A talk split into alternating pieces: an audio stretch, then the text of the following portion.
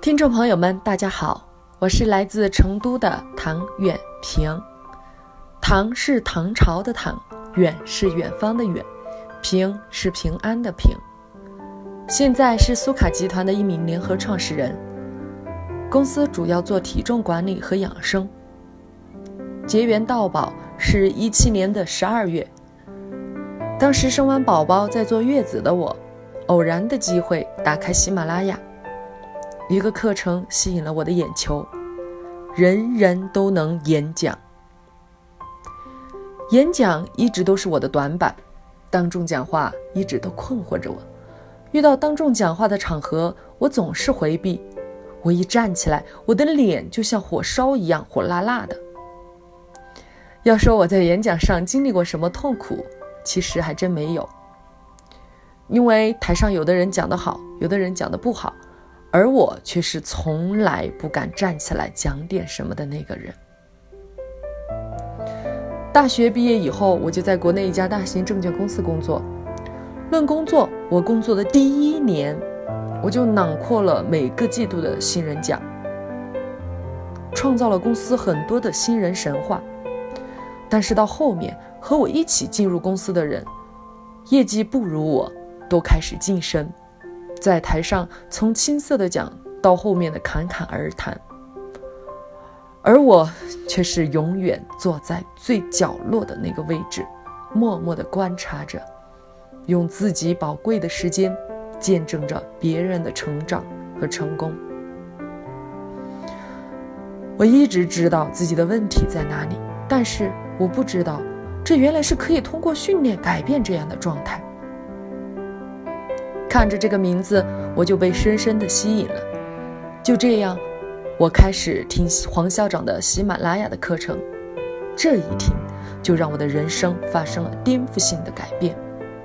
今天分享三点研保课程对我的改变。第一，黄校长的喜马拉雅的课程让我从思维上发生了改变。原来，演讲能力并不是天生的。而是可以通过训练改变的。原来演讲并非口才课，而是心理课；演讲也并非理论课，而是训练课。原来紧张并不是我一个人才有的，再优秀的人都会紧张，而且这是可以克服的。黄校长的喜马拉雅课程让我有了理论的支持，我开始接纳紧张，对演讲。开始有了想挑战他的勇气，而不再是逃避。第二，研保课程的线下课让我终于有了突破的行动和改变。在一八年的七月，我终于第一次走进了研保课程的课堂。在这三天的课程里，一改我们传统教学的理论教课，而是二十节实操课程。在课堂里模拟了我们人生中的很多可能遇到或者暂时不会遇到的场景，让我们不断的上台、上台再上台，让我们真正的敢开口，让我们从开口走向开心，从开心走向开悟。这三天的课程对我的改变有了质的飞跃，在八月的时候我就把它给利用起来了。在听了黄校长的喜马拉雅的课程后，我开始变得勇敢，并接触了一个对我来说完全新鲜的事物——微商。在三月开始尝试做，到七月的时候，我的团队人数已经发展到了一百五十人。随着团队人数的裂变增大，我不可能再一个一个挨个和我的经销商沟通，我需要有当众讲话的能力。在八月的时候，我们成都要举办一场线下招商会。我们副总找到我跟我说：“糖糖，招商会的时候需要有联合创始人级别的团队长上台做一个十五分钟的财富分享，你好好准备一下哦。”这场招商会到会人数会达到三百多人。听到这个消息，我的小心脏就开始扑腾扑腾的乱跳了。但是这一次，我没有拒绝和逃避，而是欣然的接受了。这次演讲我没有写完整的演讲稿，只是拟了一下自己要讲的思路，演讲的框架。要上台的时候，我非常紧张，但是我给自己说，没事儿，允许自己讲不好，没什么大不了，死不了的。